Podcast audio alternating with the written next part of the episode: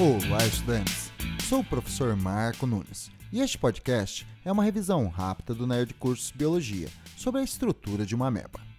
As amebas são protozoários sarcodíneos, ou isópodes, pois se locomovem pela emissão de expansões do citoplasma chamadas de pseudópodos.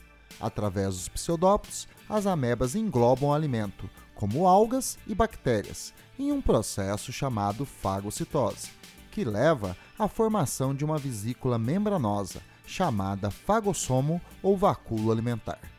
Quando o lisossomo primário, contendo enzimas hidrolíticas, se fundem ao fagossomo, forma o lisossomo secundário, também chamado de vacúolo digestivo.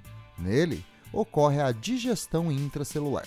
Após a absorção do material digerido, só há restos da digestão no interior do vacúolo, que passa a ser chamado de vacúolo excretor ou residual, que após fusão com a membrana celular libera as excretas para fora da célula.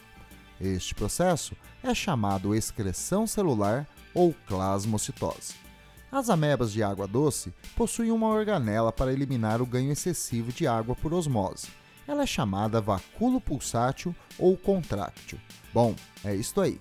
Continue firme nas revisões do Nerd Curso Biologia e bom estudo!